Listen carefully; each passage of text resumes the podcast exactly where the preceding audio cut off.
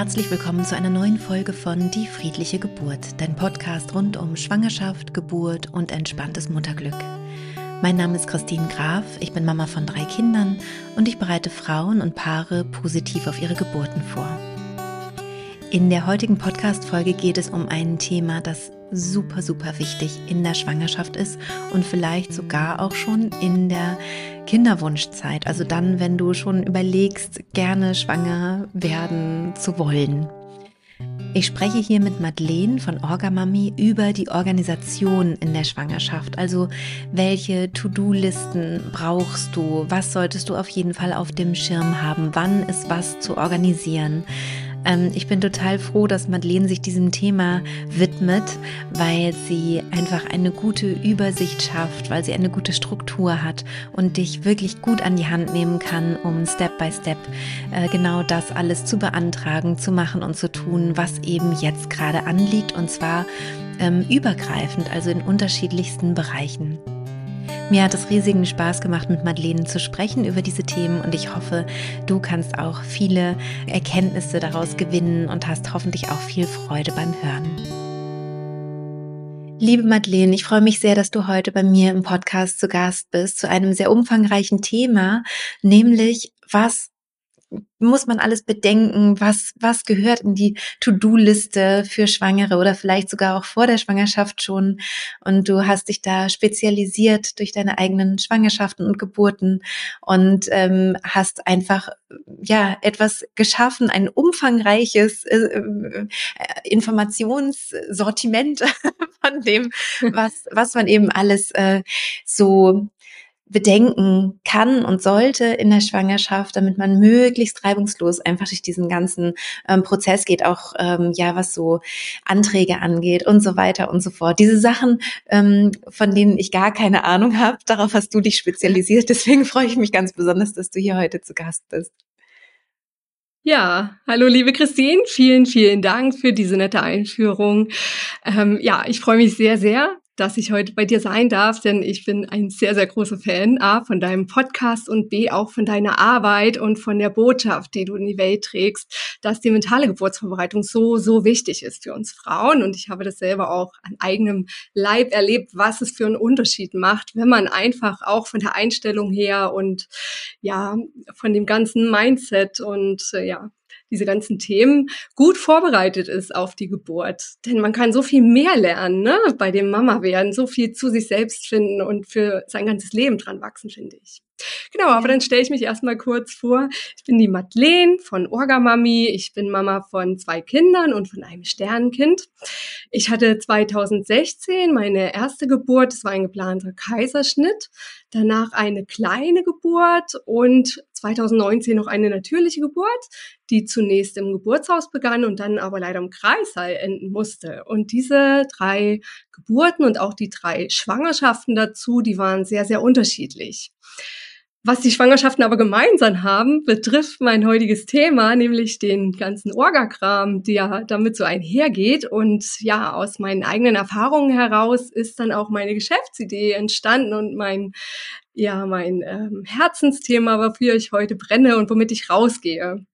Denn äh, 2016 in meiner ersten Schwangerschaft war ich schon so extrem genervt, bei der Recherche, was man alles so tun muss in der Schwangerschaft, was man so erledigen muss, dass ich nirgendwo wirklich halbwegs strukturierte und umfassende gute Infos fand, was man alles so organisieren muss. Ich weiß nicht, ging es dir auch ja. so? Hast du da ähnliche Erfahrungen gemacht? Absolut. Absolut. Also bei mir gab es noch den, äh, die Besonderheit, dass ich freiberuflich gearbeitet habe und ja. äh, dass dann nochmal alles irgendwie anders war und als Künstlerin und ich also da voll, vollkommen überfordert war. Ich glaube, ich habe da vieles auch nicht in Anspruch genommen, was ich hätte noch irgendwie in Anspruch nehmen können und ähm, war da total lost, muss ich sagen, ja. Ja, ging mir ähnlich. Also zum einen hat man ja die Themen, wie du schon sagst, die ganzen Ansprüche, die es so gibt bei uns in Deutschland. Und zum anderen gibt es aber auch so viele Themen, äh, die nochmal losgelöst davon sind, die so die Organisation von den Dingen angehen. Wann mache ich was, wie, um keine Frist zu verpassen oder um, ja, ja für mich halt auch gut da durchzukommen. Oder welche Themen gibt es noch, damit die, ja, die ich einfach wissen sollte, damit ich hinterher nichts bereue. Und ich muss sagen, Ähm, ich hatte ja, wie du auch, gar keinen Plan von und bei meinen Recherchen in meinen Schwangerschaften wurde das immer mehr, da kam immer mehr dazu, aber ich hatte immer so dieses Gefühl, ich verpasse vielleicht irgendwas, weil du triffst ja, die Nachbarin, total. die erzählt dir irgendwas oder genau. du googelst und findest dann zufällig noch irgendwas, wo du denkst, es kann doch nicht sein, dass ich das nicht wusste, ne?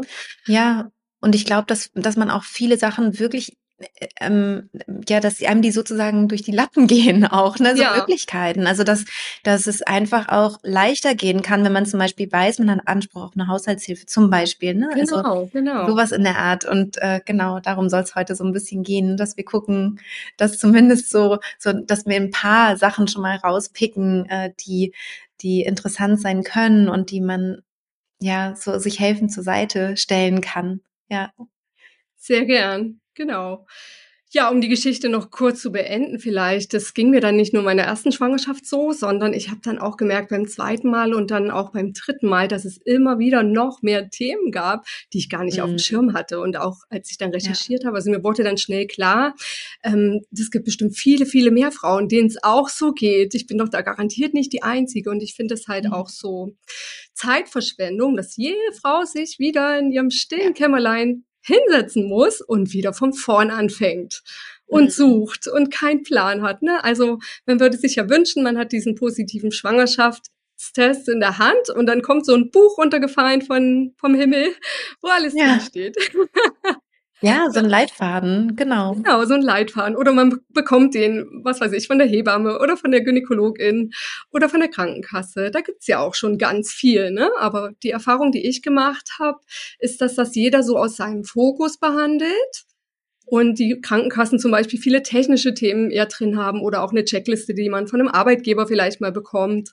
Und ähm, das andere ähm, Listen, die man vielleicht im Internet so findet, dann wieder einen anderen Schwerpunkt haben. Ne? Aber so ein richtiger Fahrplan, wo wirklich alles mal drin ist und wo man sieht von Woche für Woche wirklich, was kommt als nächster Schritt, wo stehe ich, dass man das mal wirklich so hat, für sich auch anpassen kann und abhaken kann. Das hat mir komplett gefehlt und das ist das, was ich jetzt gebaut habe. Also ich habe mit Orgamami praktisch so einen Fahrplan entwickelt, den man nehmen kann, den man für sich anpassen kann, wo man dann auch ähm, das baue ich jetzt neu ein, den Partner oder die Partnerin mit einbeziehen kann und sagen kann, guck mal, das ist ein Thema, das kannst du vielleicht auch ganz gut erledigen und hast da mal den Hut drauf, weil das ist ja auch oftmals ja. ein Gemeinschaftsprojekt, ne? Dass die Frau dann nicht irgendwie alleine ja. durchgeht. Ne? Es ist aber ganz, ganz, ganz oft so, allein weil die Frau ja das Baby unterm Herzen trägt und merkt, da wächst was, dass der Bezug da viel stärker ist und sie sich mhm. ganz automatisch dann primär um diese ganzen Orga-Themen auch kümmert. Genau, da gibt's jetzt diesen Fahrplan, da gibt's noch ein paar mehr Tools dazu. Und aber mir ist ganz wichtig, schaut euch gerne diesen Fahrplan an. Ihr könnt ihn kostenlos runterladen auf meiner Website. Das sind aktuell 35 To-Dos drauf, die Orga-Themen in der Schwangerschaft betreffen. Und so habt ihr eine ganz tolle Hilfe, dass ihr einmal gut durchkommt von ganz am Anfang im Schwangerschaftstest oder wenn ihr noch gar nicht schwanger seid oder und ein Kind plant, das ist natürlich noch viel, viel besser, weil ihr da viel mehr Zeit habt, bis am Ende zur Geburt. Genau, genau. Und wir verlinken das natürlich auch hier in den Show Notes, ähm, die Website von, von Madeleine. Und du hast uns auch noch ähm, ein PDF äh, zu, äh, zusammengestellt, ne? Genau. Also ich werde äh, das, was wir jetzt noch besprechen, ähm, ich habe euch mal heute ganz fünf Themen rausgepickt und mitgebracht, die ihr unbedingt auf den Schirm haben solltet. Das sind natürlich alle Themen irgendwo wichtig. Manche betreffen nicht jeden, ähm, manche sind aber für jeden ganz elementar und ich will euch nicht überfrachten, weil das natürlich sehr, sehr ins Detail gehen kann und habe deshalb heute mal fünf wichtige Themen rausgepickt, die du auch vielleicht oft schon gehört hast, andere vielleicht noch nicht ganz so oft. Und damit du das nicht alles mitschreiben musst, was ich jetzt hier so erzählen möchte, ähm, erstelle ich ein PDF, wo ich so die fünf Überschriften und ein paar, zwei, drei Infos zu jedem Thema zusammenschreibe und das kannst du dir dann wunderbar runterladen.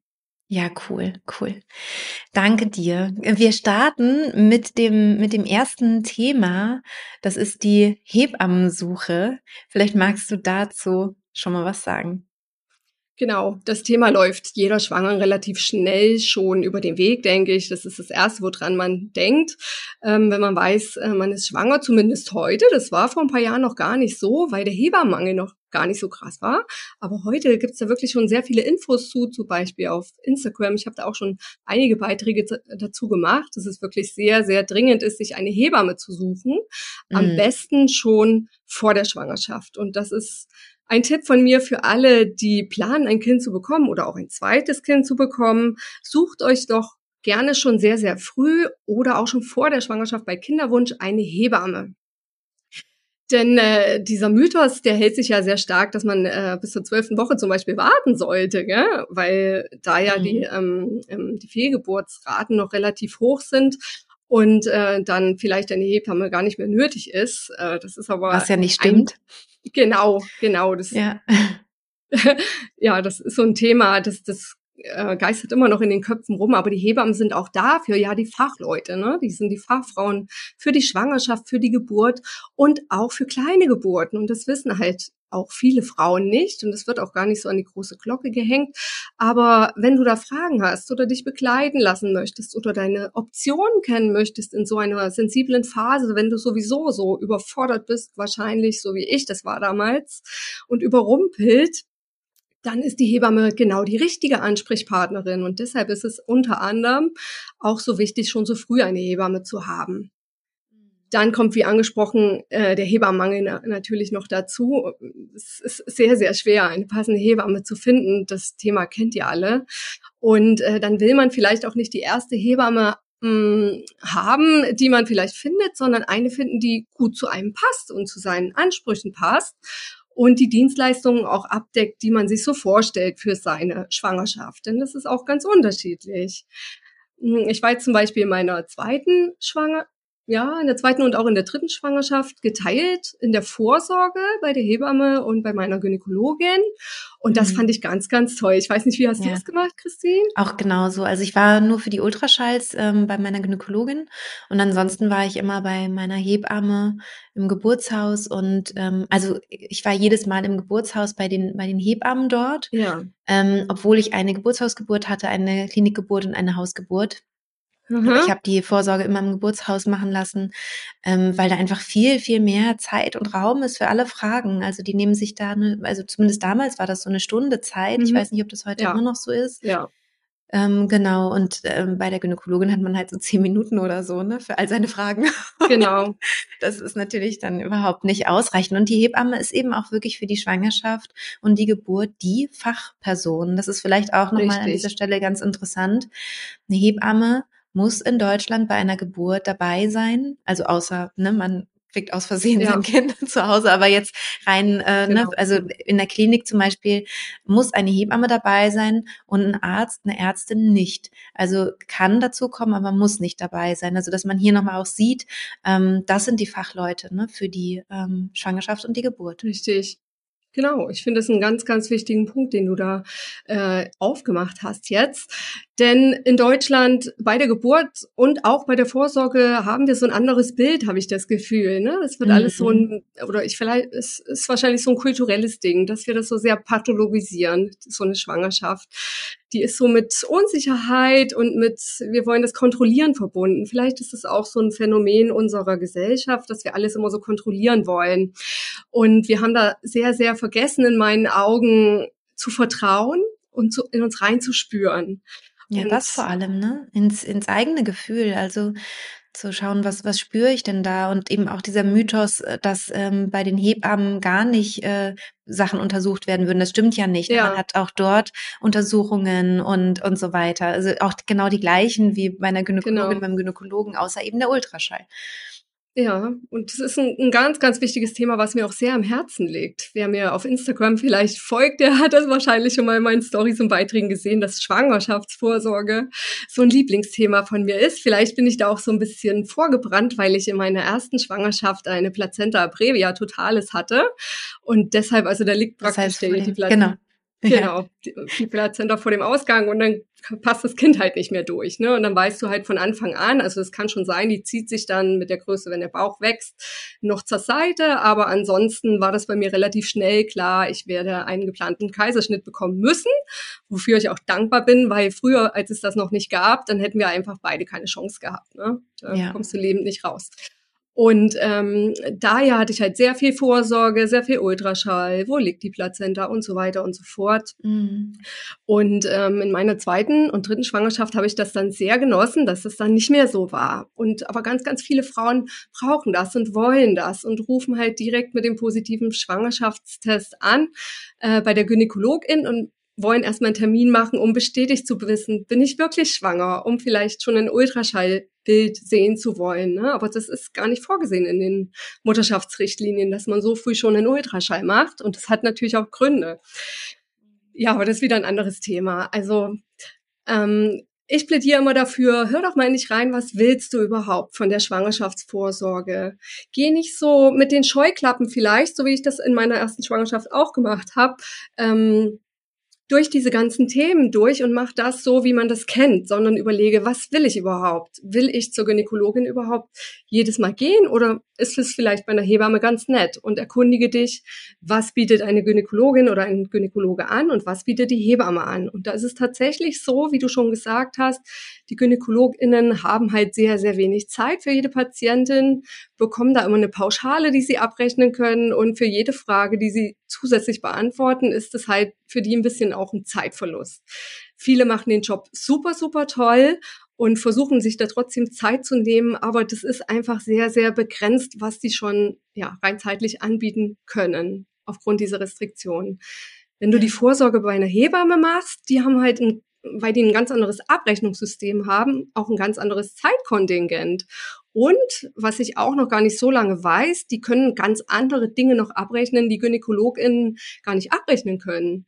Sowas wie Hilfeleistungen bei Beschwerden habe ich da jetzt mal gesehen in einem Post ähm, wo die einfach noch ganz anders auf dich eingehen können. Und was ich auch noch ganz toll finde, ist, dass die Hebammen dich in deinem sozialen Umfeld erleben können, wenn die dich besuchen für so eine Vorsorge. Ne? Man kann zum Beispiel ins Geburtshaus gehen, so wie du das gemacht hast, war bei mir damals auch so. Aber meine Hebamme ist auch mal zu mir gekommen und sieht, wie lebst du? Hast du vielleicht schon Kinder? Hast du einen Mann dabei oder eine Frau? Und wie ist das soziale Umfeld? Und kann das in die Schwangerschaft so mit einbeziehen und dich da ganz anders abholen als so einen Viertelstundentermin beim Gynäkologin oder bei der Gynäkologin. Von daher ist das schon eine bewusste Entscheidung und das ist bei ganz vielen dieser Orga-To-Dos, die ich auf meiner Liste habe, so, dass man, wenn man mal tiefer reingeht und guckt, was steckt denn hinter dem Thema und hinter dieser Überschrift eigentlich so, dass es da viel, viel mehr Spielraum gibt, als man denkt. Ja. Von daher Augen auf bei der Hebammenwahl und auch, jetzt sind wir schon im Thema Schwangerschaftsvorsorge auch mit drin gewesen. Mhm. Frage dich da mal, was will ich eigentlich machen?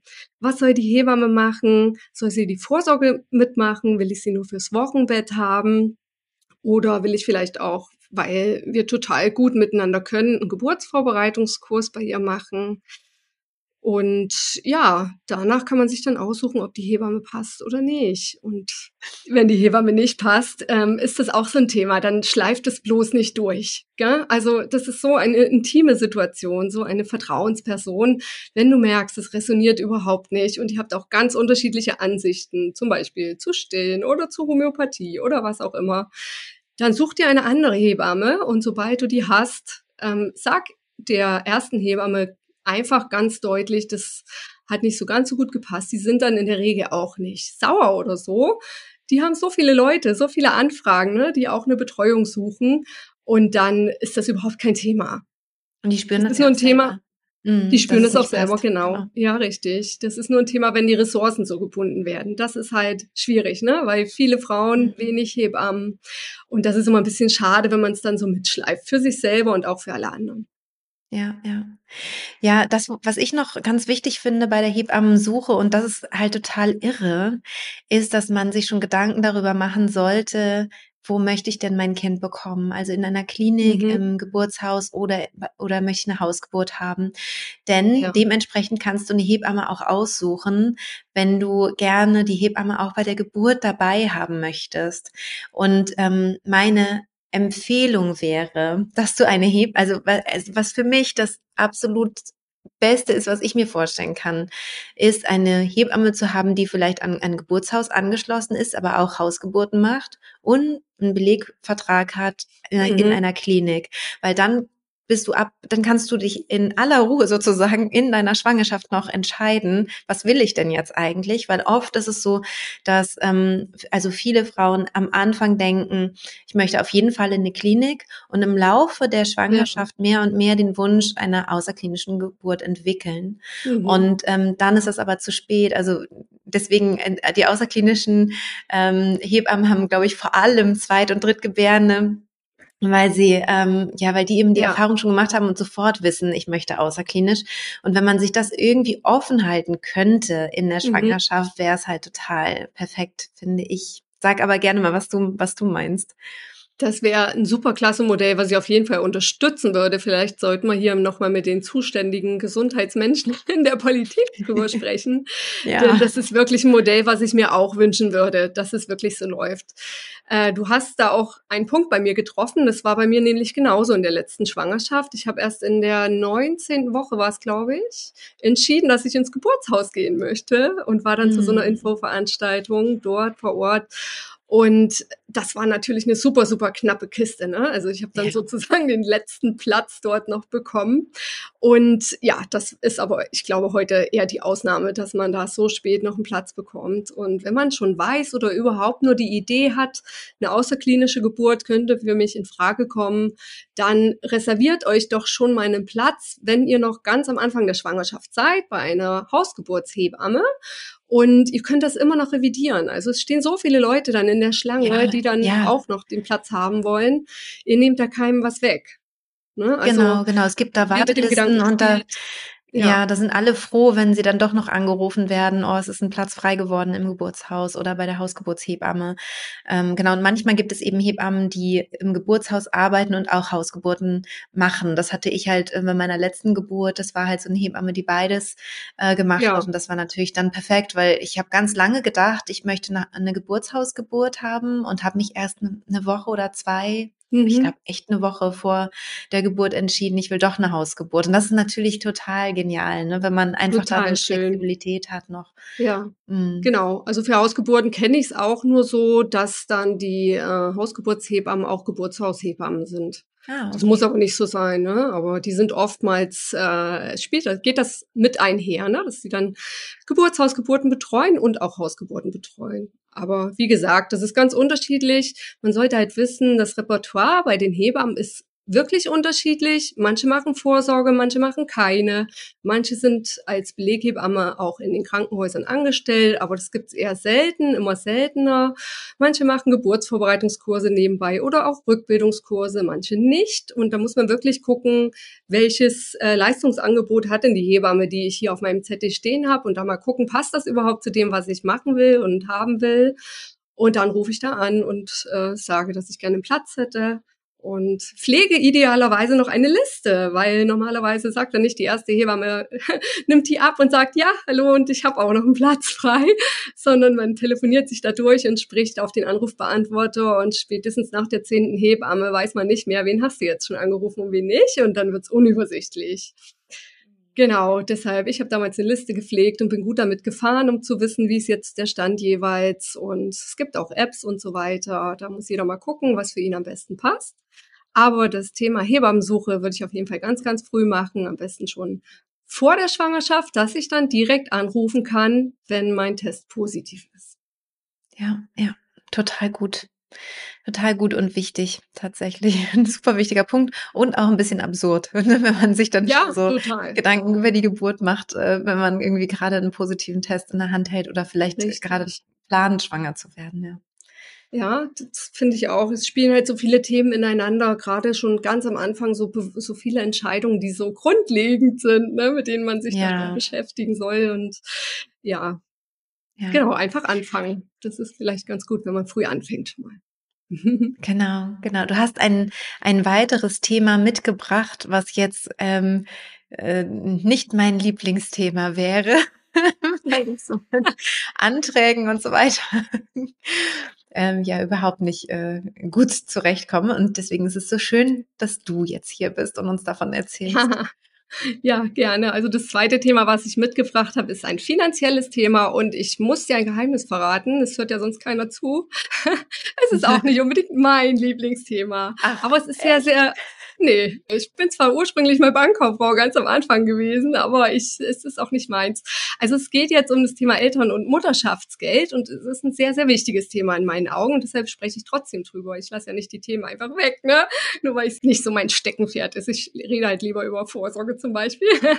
Aber Elterngeld und Mutterschaftsgeld ist sehr, sehr wichtig und deshalb ähm, gibt es dafür ja auch wieder Elterngeldberater, die sich nur um diese Themen kümmern. Ne? Und deshalb will ich auch gleich vorab sagen, äh, ich habe mir mein Thema hier mit dem Orgakram gesucht und ich bin nicht Elterngeldberater geworden und darf auch nicht beraten zu dem Thema und will ich auch nicht. Also mein Ziel für heute und euch hier ist Verständnis für das Thema zu wecken, warum es wichtig ist, sich das Thema Eltern- und Mutterschaftsgeld vielleicht schon relativ früh in der Schwangerschaft mal anzuschauen und nicht bis ganz am Ende drauf zu warten und dann den äh, Antrag abzuschicken, wenn es denn mal soweit ist. Eine andere Sichtweise darauf ist auch, dass man das Thema einfach weglässt, wenn man so gar keinen Bock drauf hat. Ne? Das kann ich auch total verstehen. Das ist auch wahrscheinlich das Thema, warum es alle so nach hinten schieben. Ne? Es ist sehr technisch, es gibt sehr viel Information, das überfrachtet einen total schnell.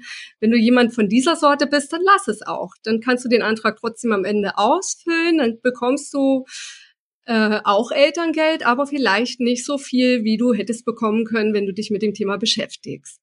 Oder du wählst einen anderen Weg und holst dir einen Profi dazu und machst eine Elterngeldberatung und lagerst das Thema mehr oder weniger aus. Da musst du so ein bisschen zuliefern, aber dann macht jemand anders das für dich. Und das lohnt sich ganz, ganz oft, auch wenn das erstmal ein Batzen Geld ist, den man da reinsteckt in so eine Elterngeldberatung.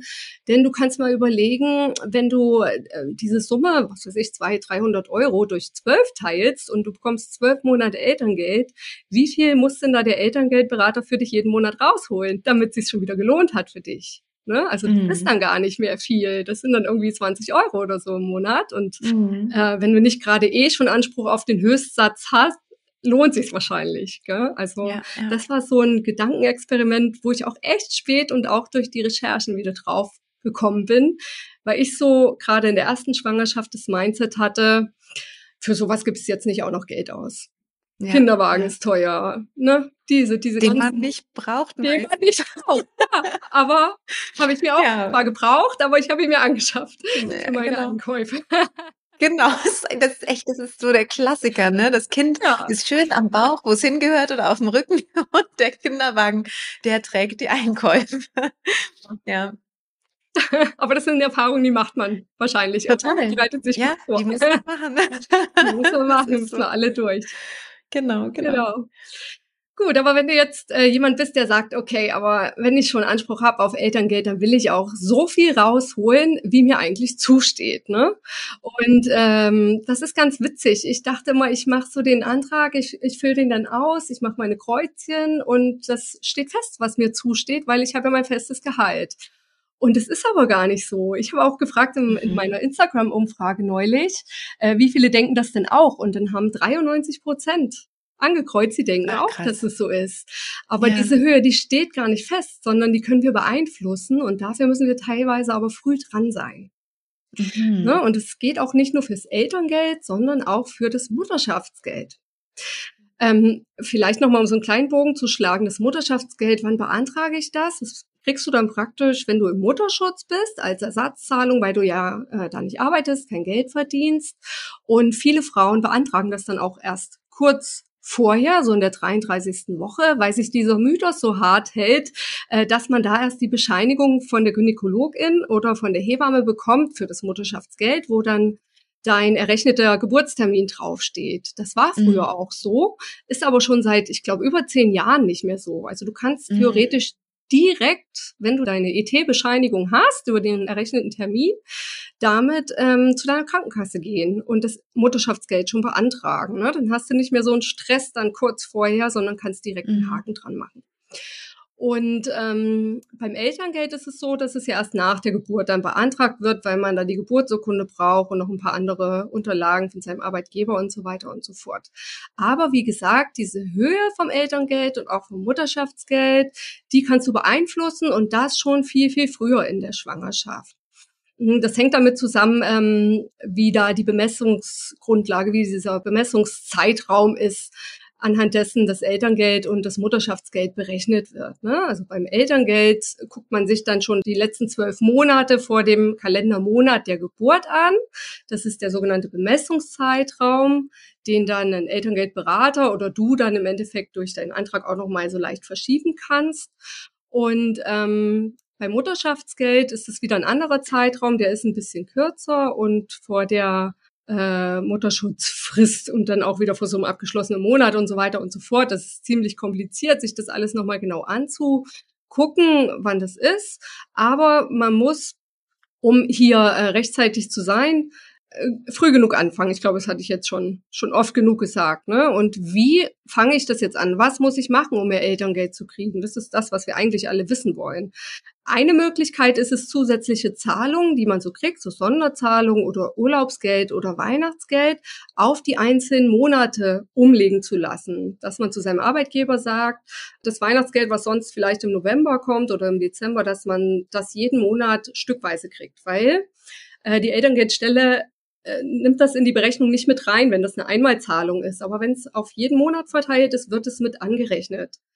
Und genauso ist es auch mit Überstunden, die man hat, dass man die sich einmal vorher noch auf sein Gehalt auszahlen lässt. Also genauso ist es nicht von der Berechnung, es war jetzt ein falscher Einstieg in den Satz.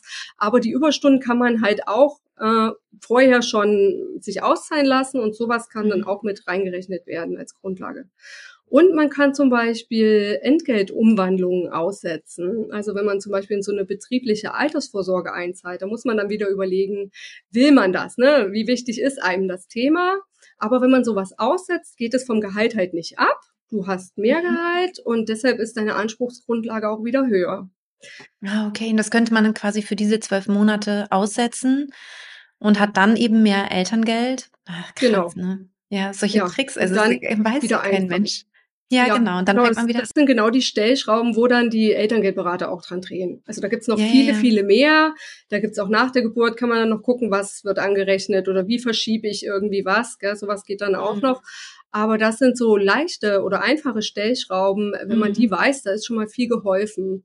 Total. Und eine große Stellschraube ist noch der Steuerklassenwechsel, den man, wenn man da jetzt nicht super im Thema ist, unbedingt mit einem Steuerberater oder mit einem Elterngeldberater zusammen machen sollte, ist meine Meinung, weil da so viele Details noch mit reinspielen und auch andere Einkünfte als nur das Gehalt, das du hast. Sonst kann das nämlich auch dazu führen, dass du hinterher eine hohe Nachzahlung hast, wenn du zum Beispiel mhm. ähm, in so eine höhere Progressionsstufe da reinkommst. Ne? Aber das geht schon wieder zu sehr ins Detail. Mhm. Und bei der Steuerklasse, da ist es halt so oft so, dass der Mann, weil er meistens mehr verdient als die Frau, es kommt natürlich immer auf die Konstellation an, eine bessere Steuerklasse hat, die drei, und die Frau eine schlechtere Steuerklasse hat, in der Regel dann die fünf, also die drei und die fünf. Diese Kombination haben viele.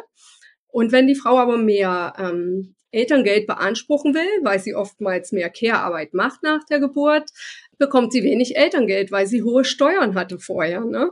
Und mhm. wenn man die Steuerklasse rechtzeitig wechselt, und das muss man wirklich sehr, sehr früh machen, am besten direkt mit dem positiven Schwangerschaftstest, dann kann man tauschen kurzzeitig, dass die Frau weniger Steuern ja. zahlt und der Mann mehr ja. Steuer zahlt. Ne? Und deshalb die Anspruchsgrundlage für dieses Elterngeld halt wächst und praktisch diese Summe, wo dann die, die Elterngeldstelle draufschaut, schon mal höher ist. Gell?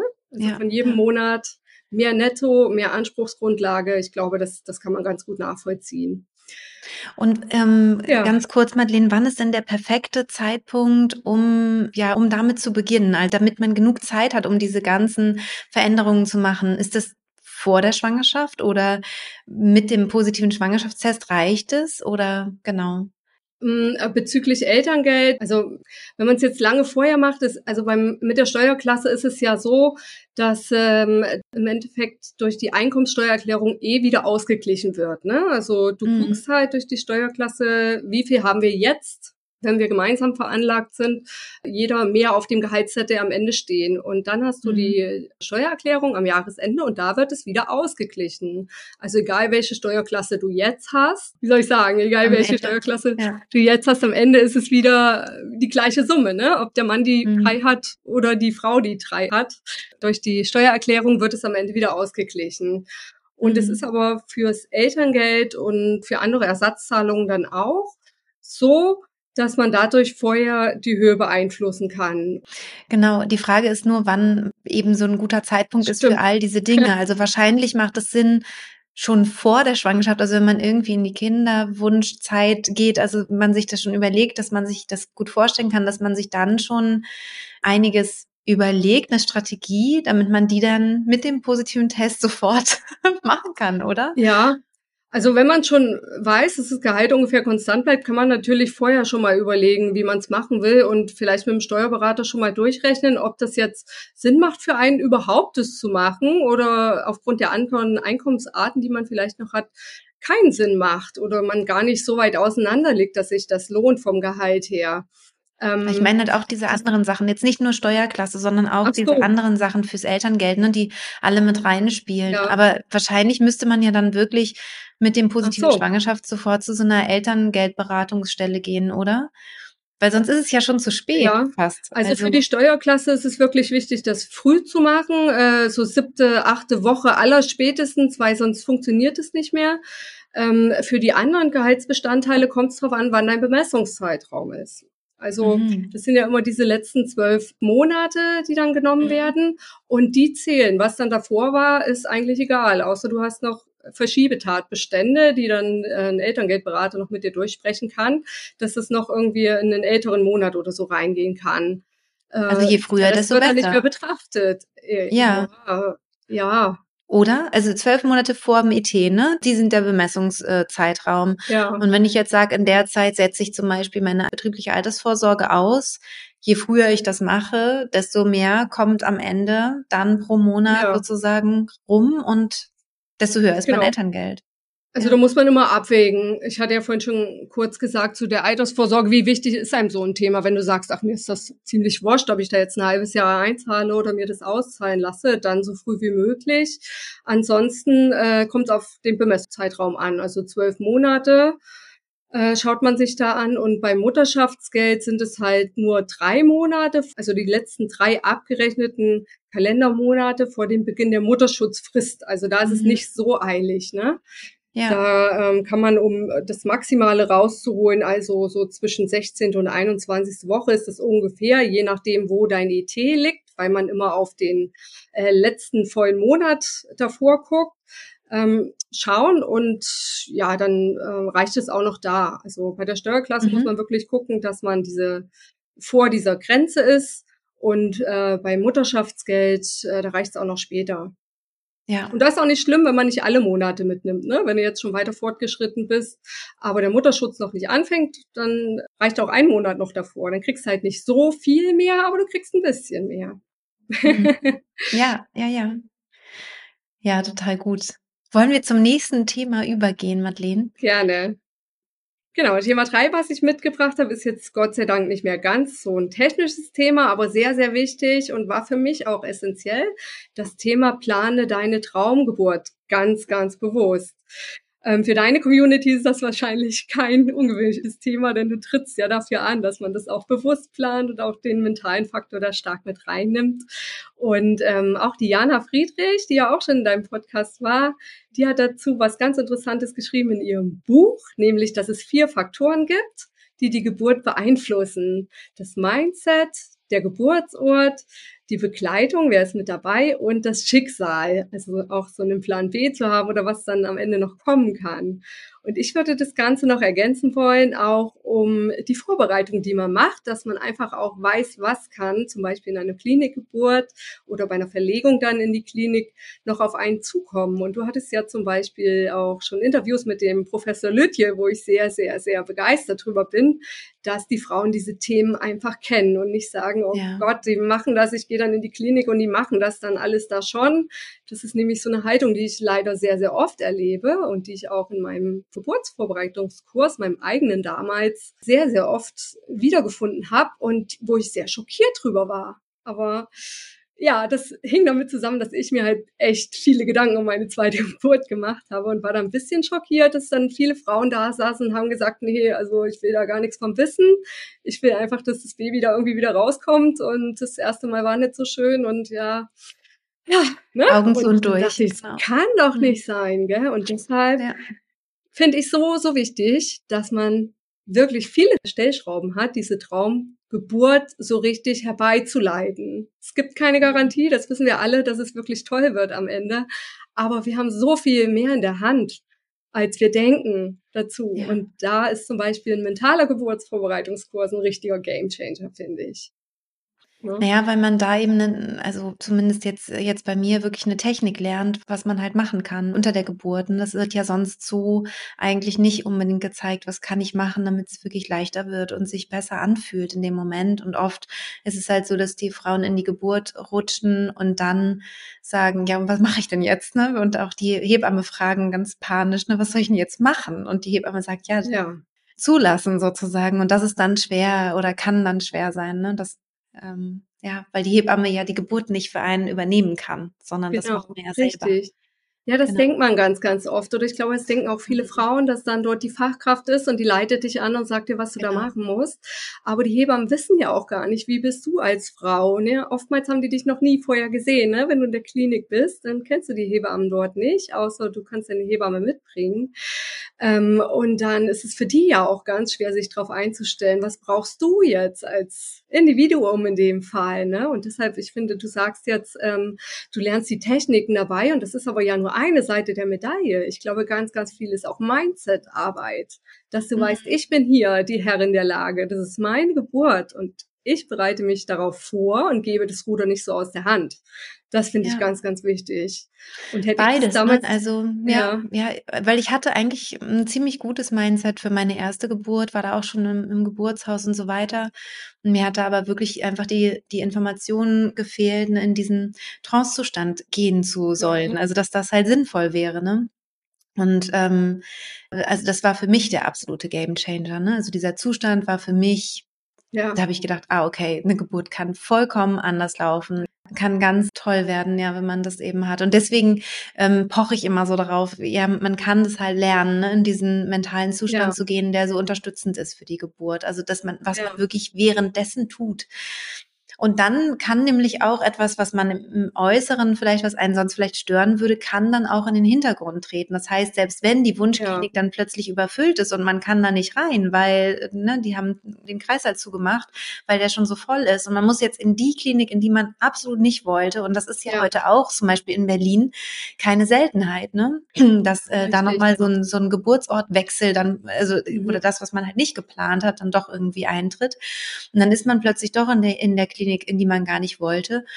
Und wenn man eben so super gut bei sich bleiben kann und in diesem Tunnel sozusagen ist, ne, also sich wirklich, wirklich einlässt auf die Geburt, dann ist der Ort, an dem man ist, eben auch sekundär. Und ähm, genau. gleichzeitig finde ich, stimmt es total, was du sagst. Und das würde ich auch immer so selber machen und auch so empfehlen. Ähm, such dir wirklich aus, wo du hin möchtest und, und äh, vertraue darauf, dass du dann da auch wirklich hinkommst und bleib offen für solche Eventualitäten, die halt leider mhm ja nicht selten sind heutzutage, dass man vielleicht doch dann an dem Tag nicht in diese an diesen Ort kommen kann. Also gerade bei Kliniken ist das eben so, ne, beim Geburtshaus weniger, aber bei Kliniken ja. kann das so sein. Aber auch bei der Beleghebamme, die kann krank sein. Ne? Es gibt immer ja. Dinge, die wir nicht in der Hand haben. Wie Jana Richtig. sagt, ähm, das Schicksal ist auch noch dabei. Ja. Genau, und das finde ich ganz, ganz spannend, weil dieser Geburtsort, wenn wir von ihm sprechen, gibt es ja einmal den äußeren Geburtsort, ja, mit dieser Verlegung genau. auch vielleicht, ja, oder die Klinik kann gerade nicht, aber auch so dieses Mindset, ich gehe in mich rein und dann ist es im Endeffekt egal, wo ich bin, gell? Beides ganz, ganz wichtig, genau. finde ich.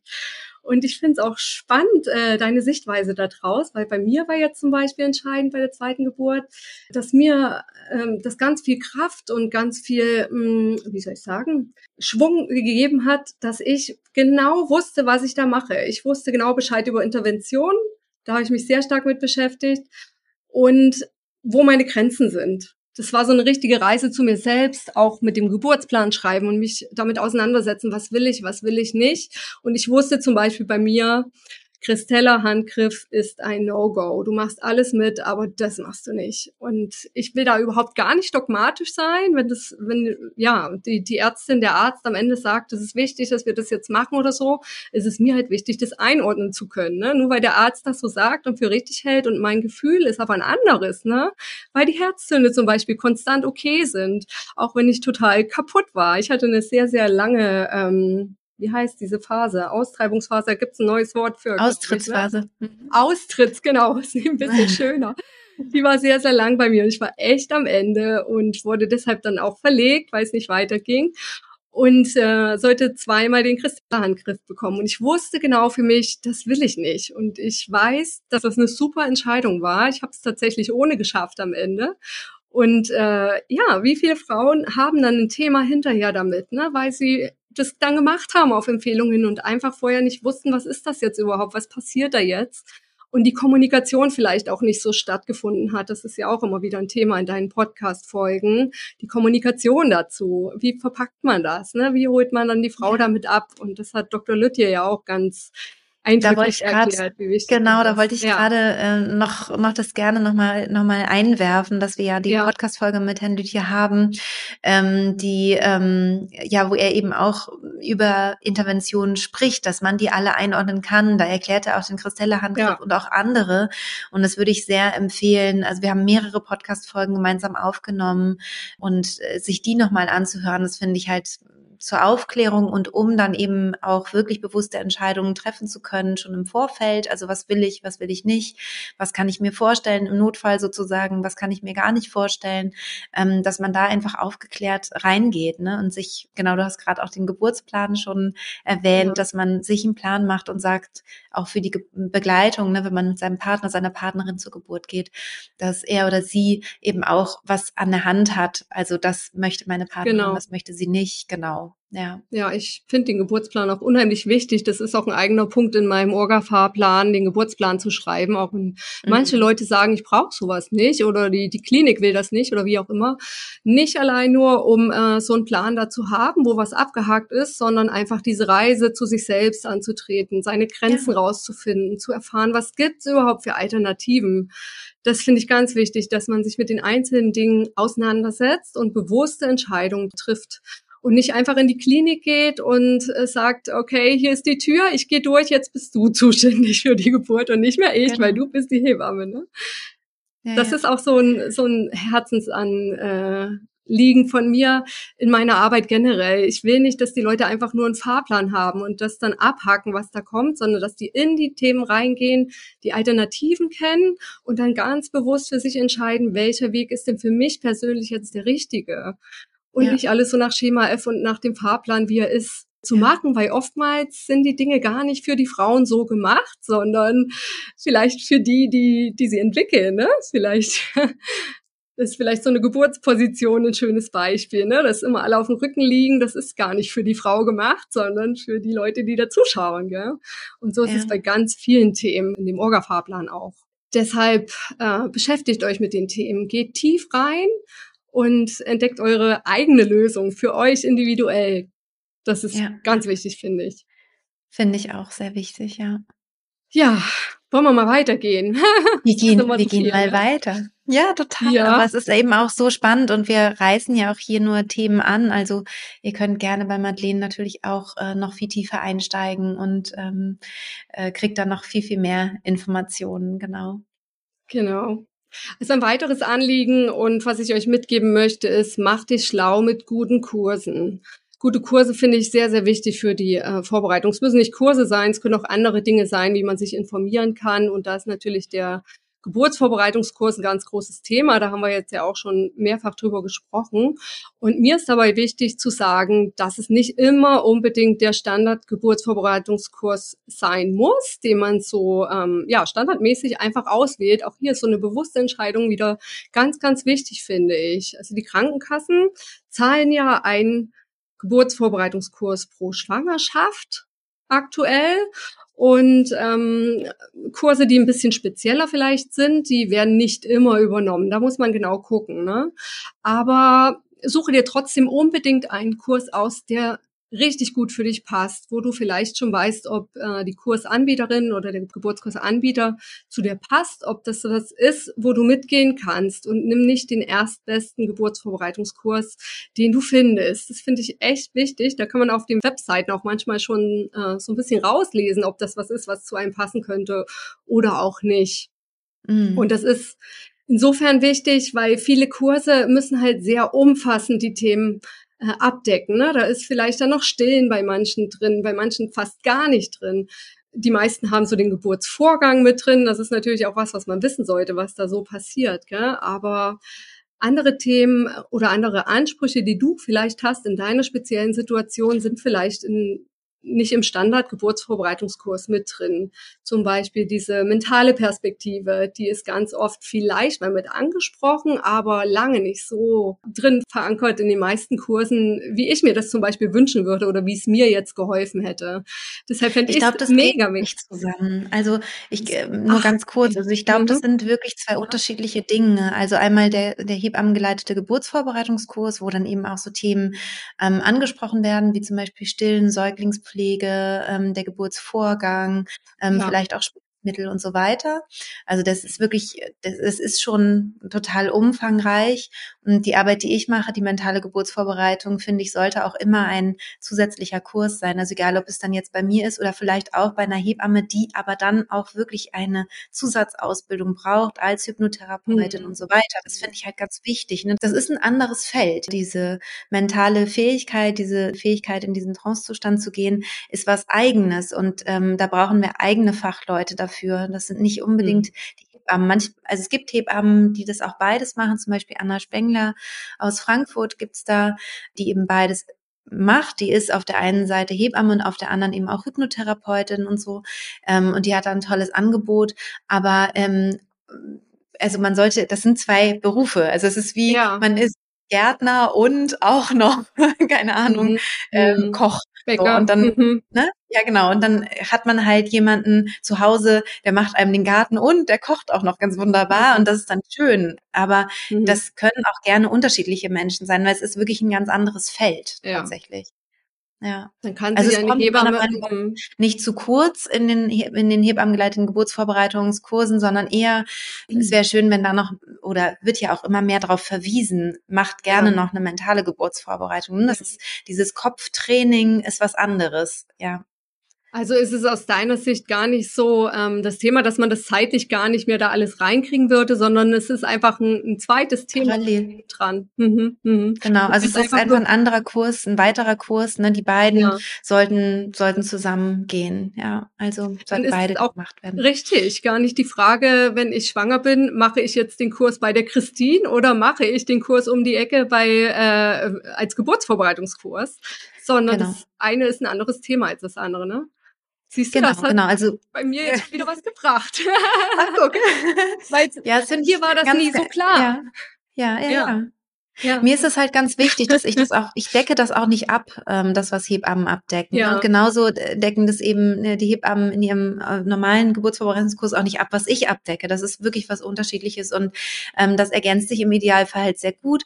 Und ähm, meinen Teilnehmerinnen oder auch meinen Podcast-Hörerinnen empfehle ich sehr gerne, dass sie halt gucken sollen, dass sie einen Geburtsvorbereitungskurs machen, der dem nicht komplett widerspricht, weil es gibt manche ja. Geburtsvorbereitungskurse, die wirklich das Gegenteil behaupten. Und dann, dann okay fängt an, eben auch wirklich der Kopf nicht mehr zu wissen, ne? was, was ist jetzt richtig, hat die Christine jetzt recht oder die, die mhm. Hebamme recht. Also die meisten Geburtsvorbereitungskurse, würde ich sagen, sind sehr gut kompatibel mit meiner Arbeit, ähm, weil die auch sehr positiv sind und äh, die Frauen sehr gut eben, wie gesagt, vorbereiten. Auch ich habe wirklich Horrorgeschichten schon gehört, also dass Hebammen dann äh, dem, dem Partner, der Partnerin gesagt haben, die sollen mit einem Igelball ganz doll die Frau dann ihnen ihr Schmerzen zufügen am unteren sicheren Rücken, damit die schon mal eine Idee hat, wie schrecklich die äh, Wehen werden. Also, also wirklich ganz fürchterliche Sachen, wo dann eben Ängste, eine Freundin von mir war in so einem Kurs und die hat dann Panik gekriegt, ne? Die hat dann nur noch, ähm, die ist ganz schmerzempfindlich, so wie ich übrigens auch. Also mich hätte es damit auch nicht äh, entspannt, sage ich mal, sondern in ja. Panik gebracht. Und die ist total panisch geworden, ne, vor der Geburt und hat gedacht, oh Gott, das schaffe ich nicht, das schaffe ich nicht, wie soll ich das schaffen? Und so, ne? Wo ich denke, ja, das ist wirklich, also das Gegenteil, ja, die Frauen da in die Angst zu bringen. Ähm, da sollte man sofort den Geburtsvorbereitungskurs verlassen und sagen, ja. vielen Dank ähm, dann mache ich lieber zum Beispiel bei Jana Friedrich oder bei anderen tollen Hebammen einen Online-Kurs und, ja. und bezahle das vielleicht nochmal selber, aber dann habe ich ein, eine positive Vorbereitung, ähm, die super kompatibel ist, ähm, auch mit meiner Arbeit zum Beispiel. Ja, ja, ganz wichtig. Deshalb ist der, der, ich sage immer so Standardkurs um die Ecke, das klingt so abwertend, ne? das meine ich überhaupt gar nicht damit. Das ist vielleicht nicht immer so die erste Wahl, weil man gar nicht weiß, auf was lässt man sich da so drauf ein. Also man sollte wirklich suchen und gucken, was ist das Konzept dahinter und so. Das finde ich halt ja. gut. Und der kann auch ganz toll sein. Genau, ja, also ja, natürlich. Der, ne, und auch vielleicht fragen, welche Freundin, ne, hat vielleicht schon irgendeinen Kurs äh, besucht und der war schon ganz toll oder so, genau. ne, und war ganz begeistert davon. Und ja, und dann hat man eben trotzdem immer noch die Möglichkeit, aufzustehen, zu gehen, zu sagen, ah, mir geht's gerade nicht so gut. Das stimmt dann ja auch. Genau, genau. Und dann kann man ja. überlegen, will ich bei der nächsten Stunde wieder dabei sein oder möchte ich äh, jetzt mich umorientieren und was anderes Richtig. Probieren. Genau, und wenn man eine ganz besondere Situation hat, äh, gibt es auch Spezialkurse. Zum Beispiel, wenn man ja. weiß, man bekommt einen Kaiserschnitt. Wäre für mich damals wahrscheinlich total passend gewesen, weil ich ja. das ja schon lange vorher wusste. Und ich habe mich im normalen Geburtsvorbereitungskurs auch immer so ein bisschen nicht wirklich abgeholt gefühlt, weil so viele Themen rund um diesen Geburtsvorgang, der mich ja gar nicht betroffen hat im Endeffekt. Ich musste ja viel, viel früher schon äh, in den OP ähm, gar nicht betroffen haben und dafür die Bedürfnisse für ein Kaiserschnittbaby halt da gar nicht so dabei waren. Gell? Oder mhm. wenn man einen Kaiserschnitt hatte und danach eine natürliche Geburt machen möchte, auch dafür gibt's Kurse. VBAC-Kurs heißt sowas dann. Oder einen Zwillingskurs. Da hat ja auch Diana Friedrich was Tolles auf die mhm. Beine gestellt mit der Inga Sarah genau. zusammen. Oder Kurs für Sternenkindeltern gibt's. Es gibt total tolle Sachen. Oder Kurse für Großeltern oder auch, nach auch für Papas gibt's auch. Das, das stimmt, das gibt's auch und auch äh, nach einem Sternenkind, ne, wenn man, wenn man dann wieder ähm, ja, äh, schwanger ist. Genau, zum Beispiel ja, Dorothea Sub, ne, die finden wir auch ja, beide genau. ganz toll. Ja. Die macht solche Kurse auch, genau. Auch eine Podcast-Empfehlung Sternenkind-Liebe. Genau. Die Doro war ja auch vor kurzem bei dir ja, im Interview genau. wieder, gell? Mhm. Ja, ich mag die Doro auch total gern. Es ist eine super wertvolle Arbeit, die die leistet. Genau, und dann der mentale Geburtsvorbereitungskurs, da würde ich mir echt wünschen, dass da die Krankenkassen auch mehr unterstützen würden. Dass die Frauen halt auch merken, das ist wirklich was, was wichtig ist. Ne? Und wir arbeiten dran. Ja, wirklich. Oh, mit naja, wir, wir hoffen, nein, wir hoffen einfach, dass, äh, dass die Krankenkassen halt nach und nach äh, irgendwie mehr und mehr das auch unterstützen. Ne? Manche machen das schon ja. über so eine Pauschale, die es ja, auch genau. gibt. Vielleicht kannst du dazu auch was ja. sagen. Ne? Genau. Also schießen was zu zum mentalen Geburtsvorbereitungskurs oder bezahlen zum Teil auch ganz, aber ist halt leider noch mhm. so die Ausnahme. Genau, bei den Krankenkassen ist es so, dass die ähm, einmal die Leistung anbieten müssen, die im Sozialgesetzbuch geregelt sind. Und dann gibt's diese Zusatzleistungen, die bei jeder Krankenkasse wirklich sehr, sehr unterschiedlich sind, die die selbst festlegen können.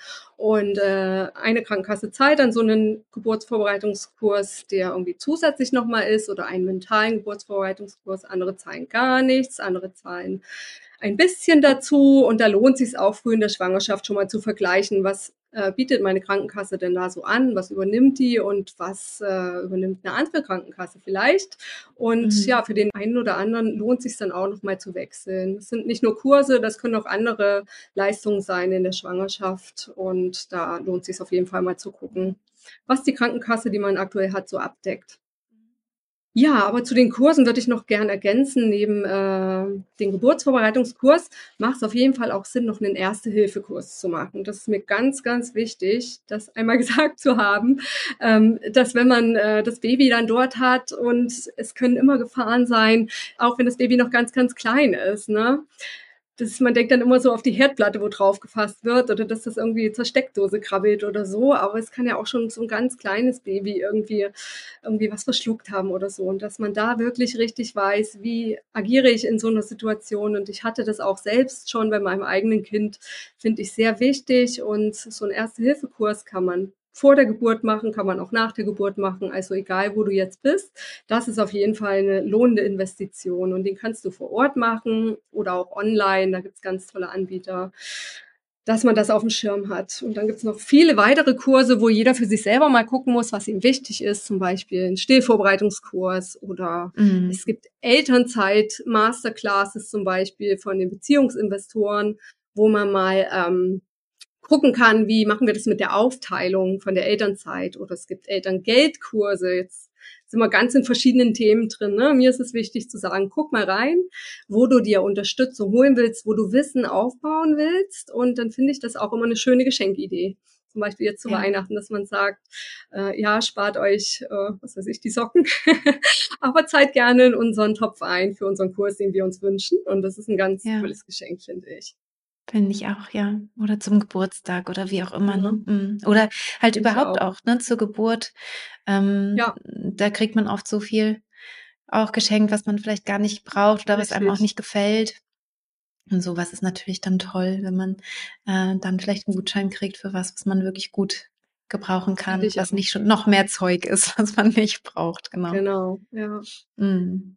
Und ansonsten finde ich diesen Vergleich mit der Hochzeit auch immer sehr, sehr stark. Ich dachte halt auch in meinen Schwangerschaften, gerade am Anfang, wenn das, wenn der Kurs nicht von der Krankenkasse übernommen wird, dann ist das wahrscheinlich kein guter Kurs, dann mache ich den halt nicht. Ne? Und wenn die nur einen übernehmen, dann reicht einer wahrscheinlich. Und so war mein Mindset damals, gell? Aber für mhm. eine Hochzeit, da gibt man vielleicht mal 10.000 Euro aus und das ist überhaupt kein Thema, ne? ob da noch ein Tausender dazukommt oder nicht. Gell? Aber in die Geburtsvorbereitung für so einen wichtigen Kurs haben viele Leute, so wie ich damals, das Mindset, nee, also das sei die Krankenkasse und mehr ist, nö. weißt du, was ja, ich, ich meine? Auch, ja, total. Ich fand es auch das krass ich total. mit der Hochzeit. Ja, mit der Hochzeit ist ja auch so das Kleid, ne? Sobald ein Kleid mhm. weiß ist, und als Hochzeitskleid auch genutzt werden könnte, ja. ist es ja sofort mindestens doppelt so teuer, meist zwei, dreimal so teuer wie das gleiche Kleid in einer anderen Farbe. Ja. Also es ist mir halt total aufgefallen damals so. Und ähm, da rümpft man dann mal die Nase und sagt, hm, wie doof oder so, aber ist dann nicht so, dass man sagt, deswegen nehme ich jetzt dann das blaue Kleid halt oder so. Ja, genau sondern man will trotzdem das Weiße, ne? Dabei hat, macht das nicht so viel fürs Leben, ne? Das ist, also ja, das ich kann es schon total verstehen, aber ähm, ja, ich finde auch, dass eine, eine, gute Vorbereitung halt super wichtig ist, aber es ist ja auch klar, es ist ja mein Beruf, ne? ja, ja aber ich finde, ja, genau, meine wichtig, auch, ja. das stimmt schon. Aber es ist halt so eine Geburt, kann so viel machen mit einem, ne? Ja, es verändert komplett. Es verändert so ja. viel, so viel, ja. Weil ich gut vorbereitet war, dieser Moment. Ich fand es so krass, wie man da dran mhm. wachsen kann. Ne? Und ich glaube, ja. Das Gefühl ist umso stärker, umso besser und nachhaltiger auch, wenn man da mit einem richtig guten Mindset und einer richtig guten Vorbereitung rangegangen ist und dann halt auch viel mehr darauf hinarbeiten konnte, dass es vielleicht auch eine gute Geburt wird, ne? Und viel, viel mehr halt in der Hand auch hat. Das ist halt das, ne, was, was viele nicht so ähm, verinnerlicht haben, glaube ich. Dieses, ähm, ich habe so viel mehr in der Hand, als ich dachte genau. oder als ich denke. Richtig. Also ich, ich dachte halt früher auch, dass ich gar nichts in der Hand habe. Ich, also ja. ich habe ja dann eben schon sofort äh, bei der ersten Geburt schon ein Geburtshaus gewählt, aber ich habe, ja. weil ich mich da halt wohler gefühlt habe, es war einfach mein Bauchgefühl, ja. aber ich habe nicht gedacht, dass ich meine Geburt, mein Geburtserlebnis beeinflussen könnte. Und ich würde heute sagen, man mhm. kann es zu 80 Prozent beeinflussen und das mhm. ist super, super viel, ja. Super viel, genau. Ja. Ja, das nicht ganz, ganz also nicht komplett, mal, ne? ne? aber, aber wirklich viel, mehr als man denkt. Auf jeden Fall, auf jeden Fall, weil man denkt, äh, man geht dorthin, dort sind Fachleute, die wissen, wie Geburt funktioniert. Man hat zwar durch den Geburtsvorbereitungskurs eine Idee, was man machen muss, aber die Hebamme wird's mir dann schon sagen, ne, wann ich jetzt wie atmen soll und so weiter und so fort.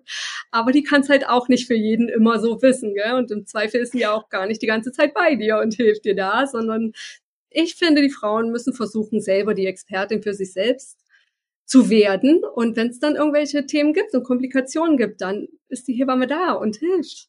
Ja, und spannend an der Stelle ist vielleicht auch, dass wirklich viele Hebammen meinen Kurs machen. Also nur ja, um das auch ich. mal so. Ne? Ja, ne? also wenn das so wäre, dass sie das einfach so sagen könnte, ne, dann müsste ja, sie ja für sich genau. selber schon erst recht gar nicht meinen Kurs machen. Aber ich habe wirklich viele Hebammen und viele Gynäkologinnen ähm, ja als Teilnehmerinnen auch. Glaube ich dir sofort, weil die gucken ja. ja auch in die Glaskugel, wenn die Frau vor ihnen äh, steht, liegt, sitzt. Was könnte dir jetzt gut tun und machen Vorschläge aus ihren Erfahrungen heraus, gell? Aber sie kennen die Frau ja im Endeffekt nicht. Ja, schwierig. Auf jeden Fall. Also erkundigen auch hier wieder.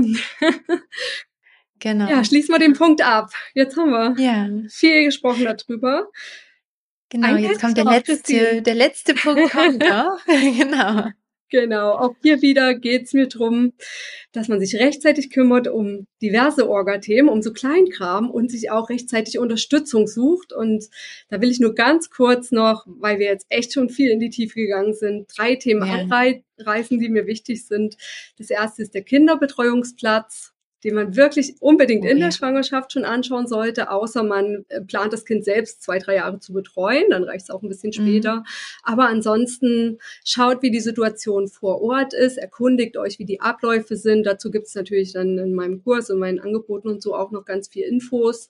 Ihr könnt das natürlich aber auch selber vor Ort mal austarieren und andere Eltern fragen und so weiter. Was gibt's da für Möglichkeiten? Wann muss man sich anmelden? Das hat oft eine sehr lange Vorlaufzeit und ähm, ja, wie macht man man das Ganze. Der zweite Punkt ist die Kinderärztin oder der Kinderarzt. Auch da ist mir ganz wichtig, dass ihr euch rechtzeitig jemanden sucht, der vielleicht idealerweise auch noch zu euch passen sollte. Ne? Also auch da fragt mal andere Eltern, wo habt ihr euren Kinderarzt? Arzt oder eure Kinderärztin ähm, und ruft da mal an und fragt, ob das geht, dass ihr nach der Geburt dorthin kommt, weil die U1, die erste Untersuchung ist ja direkt nach der Geburt und die U2 bei den meisten, außer du gehst äh, schnell ambulant wieder aus der Klinik oder auch aus dem Geburtshaus oder auch wenn man eine Hausgeburt hat, ist ja auch so, äh, findet die am dritten bis zehnten Tag statt. Und ja, wenn man ambulant ist, muss man sich dann selber was suchen, wo, also eine Ärztin oder einen Arzt, der dann diese Untersuchung macht. Und wenn man noch in der Klinik ist, und deshalb bleiben auch viele Eltern noch in der Klinik, wird es dort noch gemacht. Aber spätestens dann für die U3 in der vierten bis fünften Woche braucht man auf jeden Fall eine Kinderärztin oder einen Kinderarzt für die Vorsorgeuntersuchung. Und viele haben halt Aufnahmestopp. Auch da sind sehr, sehr viele an den Grenzen, weil es halt auch sehr oft einen Kinderarztmangel gibt, je nachdem, wo man wohnt. Auch unterschiedlich, aber es wird immer, immer mehr. Und ja, dass man einmal vorher anruft und fragt, habt ihr Kapazitäten? Mein Kind wird dann und dann geboren. Können wir zu euch kommen? Oder ist es schwierig? Gell? Wenn man merkt, okay, ja. jetzt haben schon zwei abgesagt, dann muss man nochmal weiter suchen. Und das ist ja schwierig, weil man will da ja auch im Wochenbett nicht so weit eigentlich fahren. Ne? Und idealerweise ja. würde ja der Arzt ja auch zu dir hinkommen. Und das sind ja Wunschvorstellungen, die heute in der Praxis einfach gar nicht mehr so funktionieren. Ja. Deshalb Kinderarzt suchen, wichtiges Thema. Und Nummer drei, da gibt's natürlich noch ganz, ganz viel mehr, was ihr alles dann in meinem Plan, in meiner Checkliste findet, ist, sucht euch vielleicht auch schon sehr früh eine Mütterpflegerin fürs Wochenbett. Das wissen ganz, ganz viele nicht. Du hast ganz am Anfang, glaube ich, auch schon mal den Begriff aufgeworfen, Mütterpflegerin, dass man, dass viele, viele Frauen einen Anspruch haben nach dem Sozialgesetzbuch auf eine Haushaltshilfe. Und die ideale Haushaltshilfe für Schwangere und für ähm, junge Mütter ist eine Mütterpflegerin. Und diesen Anspruch hat man ähm, im Wochenbett zum Beispiel, wenn man Geburtsverletzungen hat oder Wundheilungsstörungen oder wenn man einen Kaiserschnitt hatte und dann Probleme hat oder eine Rektusdiastase. Auch das kann eine Indikation sein, warum man eine Mütterpflegerin verschrieben bekommt, damit die den Haushalt fortführen kann oder vielleicht Geschwisterkinder abholen kann vom Kindergarten oder von der Schule. Und hier ist es wichtig, dass man sich echt früh kümmern muss, auch weil auch Mütterpflegerinnen äh, sind sehr rar. Und das Thema kann man aber auch ganz gut vorbereiten, wenn man schon weiß, ähm, das könnte schwierig werden bei uns im Wochenbett oder ich bin alleine vielleicht auch. Ne? Vielleicht ist meine Partnerin oder mein Partner gar nicht da und keine Oma greifbar, die da helfen kann.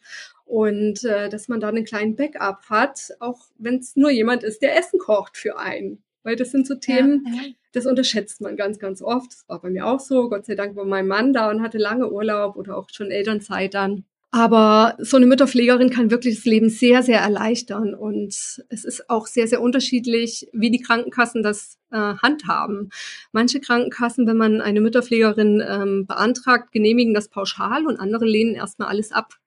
Und da ist ah, auch gut zu wissen, dass die Hebammen mithelfen können oder auch die Mütterpflegerin selbst weiß, wie diese Verfahren so laufen. Oder es gibt auch ähm, einen ganz tollen Service. Das ist die Franziska heißt sie Lorenz in äh, Berlin. Die Franzi für Mamas, die bietet äh, an, wie man so eine Mütterpflegerin beantragt und wie man nachhaken kann, äh, wenn das mhm. abgelehnt wird und so weiter und so ja. fort. Ich habe noch genau. eine Verständnisfrage, äh, Madeleine. Ich dachte immer, die Mütterpflegerinnen wären nicht die Haushaltshilfen. Also, dass das was Unterschiedliches ist, dass die Haushaltshilfen, die man beantragen kann, halt wirklich im Haushalt tatsächlich helfen. Mhm. Und dass die mhm. Mütterpflegerinnen eher für die, für die Frauen da sind, also die auch, dass sie auch mal kochen, aber dass sie eher so mhm. auch mal massieren und sowas in der Art machen. Also technisch ist es so, dass im Sozialgesetzbuch geregelt ist, dass wenn du deinen Haushalt selbst nicht fortführen kannst und dann darf auch keiner weiter im Haushalt leben, der gerade da ist und das machen könnte, wie dein Partner. Ne? Mhm. Und die Bedingung mhm. ist aber erfüllt, wenn der arbeiten geht. Ne? Also wenn er einen Arbeitsvertrag hat und kann ich da sein, dann hast du einen Anspruch auf eine Haushaltshilfe, wenn du schwanger bist oder wenn du im Wochenbett oder halt kurz nach der Schwangerschaft irgendwie bist. Und das, mhm. was beantragt wird in dem Fall, ist auch eine Haushaltshilfe. Und die Mütterpflegerinnen, die sind halt speziell ausgebildet für das meine ich. Genau. Hilfedienstleistungen. Für die Pflege. Für Richtig. Genau, für die Pflege der Mütter. Genau. Und das, ähm, das finde ich nämlich auch ganz spannend, weil so wie ich es verstanden hatte, ist es so, dass die auch wirklich nicht so gerne im Haushalt jetzt was machen, sondern wirklich sich um die Frauen kümmern. Das ja. ist also eine, eine Art, ein bisschen auch so ein, so ein Luxus, wie mhm. ähm, du kannst über deine Geburt sprechen mit der, ne, die kann dir was ja. Leckeres zu essen mitbringen, die, die massiert dir den Rücken, die ist für dich da wie eine gute Freundin sozusagen. Ja. Und die Haushaltshilfe ist nochmal was anderes, was du auch beantragen ja. kannst, genau. Ja, aber technisch ist es so, du beantragst eine Haushaltshilfe und die Mütterpflegerinnen werden dann als Haushaltshilfe eingesetzt und kommen ah, zu dir. Okay. Ja, so ah, okay. Das, also die hat zwar eine andere, also weil die, die verstehen ihren Beruf sozusagen anders, soweit ich weiß, aber die würden als Haushaltshilfe sozusagen abgerechnet werden über die Krankenkassen. Ja, die werden als Haushaltshilfe ah, angestellt. Okay. Mit, äh, ja, das kommt drauf an, auch wieder wie bei den Hebammen, was bietet die Bieten Mütterpflegerin mhm. für Dienstleistungen an. Manche sagen, ja, Kochen ja. überhaupt kein Problem, ich gehe für dich einkaufen, ich putze dir die Wohnung, aber die sind ja. halt zusätzlich auch oder sehr speziell nochmal schwerpunktmäßig ausgebildet darauf zu schauen, wie geht's dir und äh, wie läuft's mit deinem Kind und so. Also jetzt nicht das, was ja, die Hebamme ja. macht, sondern halt daneben nebenher oder darüber hinaus nochmal so dieses Gesamte zu betrachten und wie geht's dir in deiner Rolle als Mutter oder auch dem Vater als Familie so, ne? Wenn es mhm, mhm, dir nicht gut geht, dass du ähm, ja Anspruch auf eine Haushaltshilfe hast und darüber diese Mütterpflegerin einsetzen Super. kannst. Man kann es auch darüber hinaus machen, ne? privat einfach, ja. ohne dass es abgerechnet wird. Und was auch noch für viele spannend ist, wenn man jemanden Fremdes nicht dabei haben will, man kann auch den Partner als Haushaltshilfe einsetzen. Das geht auch. Also wenn man mhm. sagt, der muss eigentlich arbeiten und kriegt keinen Urlaub oder so, und es ist aber irgendwie möglich, dass der unbezahlten Urlaub kriegt, das ist jetzt vielleicht ein Widerspruch, ein doofes Beispiel, aber über einen unbezahlten Urlaub, so eine Freistellung, kann man den auch als Haushaltshilfe wieder engagieren und dann kriegt mhm. er so eine Ersatzrate gezahlt. Ohne eine Freundin, ne? Auch. Oder also, eine Freundin, eine Nachbarin, ja, ja genau, das geht. Ja. Ja, super. Ich danke dir, Madeleine. Jetzt habe ich auch wieder was noch mehr verstanden mit der Mütterpflegerin. Ich hoffe, ich habe es richtig gucken, wiedergegeben, aber ja. Ja, auch da gucken, was sie eben anbietet. Ne? Also mit ihr einfach telefonieren und vorher abklären, was brauche genau. ich, was äh, benötige ich und dann. Richtig, was ja. brauche ich und auch wie ist das Verfahren dann? Ne? Also man braucht einen Attest vom Arzt, der sagt, okay, hier liegt was vor, wo du Hilfe brauchst. Gibt es mhm. übrigens auch nicht nur im Wochenbett, sondern auch in der Schwangerschaft schon. Da gibt es andere Indikationen. Mhm. Ne? Wenn man zum Beispiel Bettruhe verordnet bekommt und kann sich um den Haushalt nicht mehr kümmern. Und es ist auch äh, kein anderer im Haushalt, der das machen kann. Das ist immer vom Gesetz her noch so eine zweite Bedingung. Dann ähm, hast du Anspruch auf eine Haushaltshilfe nach dem Sozialgesetzbuch und dann ähm, musst du noch eine Haushaltshilfe finden oder idealerweise halt die Mütterpflegerin und den mhm. Antrag dann stellen bei der Krankenkasse. Und es dauert halt alles. Ja gut, das, das bei der Krankenkasse kann es schnell gehen, aber bis ich dann die passende Haushaltshilfe habe, ne, Das kann halt mhm. halt dauern, deshalb schaut rechtzeitig. Gerade fürs Wochenbett, das ist ja eher planbar, als wenn du in der Schwangerschaft dann plötzlich liegen musst. Ne? Fürs Wochenbett kann man das gut planen und kann ich nur empfehlen, ja. dass man da das Thema einmal kennt und guckt, wie sind die Prozesse und ja, dann alles in die Wege leitet, dass man gut vorbereitet ist und Hilfe hat. Super. Ja. Genau, und was es dann noch so alles gibt an rechtzeitig kümmern, Orga-Themen, das waren jetzt ja nur drei Beispiele. Das ja. ist, wie gesagt, in der Checkliste dann drin. Da kann man die Überschriften ja. mal angucken und dann ja weiter recherchieren oder in äh, ich habe da so ein Guide entwickelt, wo jedes Thema eine Seite hat, wo man sich mal reinlesen kann und die besten Quellen dann dazu findet, die einschlägigen oder dann auch im Kurs geht's dann richtig tief rein.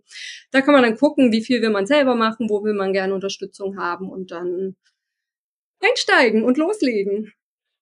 Ja, und du begleitest auch so richtig schön in der Schwangerschaft, ne? So für, für jede Woche oder sowas hast du dann was, oder? Habe ich das? Hab ja, ich habe also richtig bei dem Orga Guide. Das ist ein E-Book, wo halt äh, so die Grundlagen drin sind und auch ein Link immer oder zwei, drei Links, wo man einsteigen kann in das Thema äh, und auch bei meinem Online-Kurs, da ist begleitend so ein E-Mail-Service drin, so ein Reminder-Service und passend zu seiner Schwangerschaftswoche. Ich habe das praktisch so ein bisschen versucht, jede Woche zu strukturieren, dass man immer ja. ein To-Do hat passend zu seiner aktuellen Schwangerschaftswoche kriegt man dann immer so einen E-Mail-Reminder, wo dann drin steht, Achtung, du bist jetzt meinetwegen in Woche sieben, such dir bitte jetzt eine Hebamme, ne? Und Achtung, Super. jetzt ist Woche acht, jetzt guck doch mal auf deine Steuerklasse.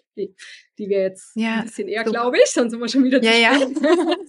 Aber du weißt, wie das Prinzip ist und dann gibt's da noch ja. ein paar Infos mit drin, dass man die Themen auf dem Schirm behält, weil ich weiß, dieser Orgagramm, keiner hat Bock da drauf, das in der Schwangerschaft zu machen, aber es macht so einen großen Unterschied, auch die Themen ja, zu kennen und die Details zu kennen, sich da reinzuziehen. Und es nimmt halt hinterher so viel Stress, ne? Also das, was man sich jetzt vorher sozusagen, wo man sich jetzt ein bisschen zu zwingt, vielleicht ein Stück weit, ja ähm, bringt halt hinterher ganz viel Ruhe rein, was total super ist. Ja. Genau. Und es bringt so viel mehr Selbstbestimmung. Das ist mir auch so ja. wichtig, weil ich war vor den Kindern halt auch so einer, ja, ach, kommst du heute nicht, kommst du morgen und dann fährst du mal wieder in Urlaub und so, ne? Und jetzt das Leben mit Kind ist halt schon so viel bewusster, weil du so viel wichtige Entscheidungen treffen musst. Und ich finde in der Schwangerschaft das schon so bewusst zu leben und ja, sich mit den Themen ganz gezielt auseinanderzusetzen und zu gucken, was will ich jetzt? Das mhm. ist so ein tolles Training und so eine tolle Vorbereitung auf die Zeit, die danach kommt und so ein viel bewussteres Leben auch, gell? Ja, ja, total. Vielen Dank, liebe Madeleine, dass du hier warst und äh, uns hast einen Einblick geben können, ja, zu diesen ganzen Dingen, die so wichtig sind in der Schwangerschaft zu organisieren und auf dem Schirm zu haben. Und es gibt ja leider darüber hinaus noch so viel mehr. Und zum Glück hat man aber dich, wenn man möchte, und äh, du kannst einen da begleiten. Vielen Dank. Und äh, man kann dich auch finden auf Instagram, auch unter Orgamami, ne? Sehr, sehr gern. Liebe Christine, was für ein liebes Outro. Genau, auf orgamami.de gibt's alle Infos oder auf Instagram findet ihr mich unter orgamami. Und es war mir eine Ehre. Ich freue mich so sehr, dass ich sprechen durfte bei dir. Ich hoffe, wir hören uns bald ja. mal wieder. Wünsche dir alles Gute. Ja, vielen Dank, liebe Madeleine. Ich wünsche dir auch ja. alles, alles Gute, weiterhin viel Erfolg und hoffentlich bis ganz bald. Vielen, vielen Dank. Das wünsche ich dir auch, liebe Christine. Dankeschön. Ja, das war's schon mit dem Interview mit Madeleine von Orga Mami. Ich hoffe, es hat dir gefallen. Es wird natürlich auf Instagram wieder einen Post zu diesem Thema geben und du kannst dann gerne mit uns ähm, diskutieren, sprechen, ein Feedback geben, was auch immer, wonach auch immer dir ist. Oder vielleicht gibt es ja auch noch das ein oder andere, wo du denkst, das könnte man noch ergänzen, dann schreib uns auf jeden Fall sehr gerne. Und wenn du neugierig geworden bist auf meine Arbeit, dann kannst du dir gerne einmal die App runterladen, die friedliche Geburt. Und da findest du einen kostenlosen Schnupperzugang. Der ist nicht nur kostenlos, sondern du wirst auch nicht hinterher irgendwie zugespammt oder hast keine Abo-Falle oder irgendwas, sondern du kannst einfach ganz unverbindlich einmal reinschauen, wie ich äh, mein Wissen vermittel, und das ganze erste Modul meines Online-Kurses, der vier Module hat, einfach dir anschauen und nutzen. Ich freue mich auf jeden Fall sehr, wenn ich dich an die Hand nehmen darf, noch mehr als über den Podcast allein und wünsche dir von Herzen eine entspannte Schwangerschaft, eine schöne Geburt und dass du einfach rundum gut aufgestellt bist für dich und deine Familie. Alles Liebe, deine Christine.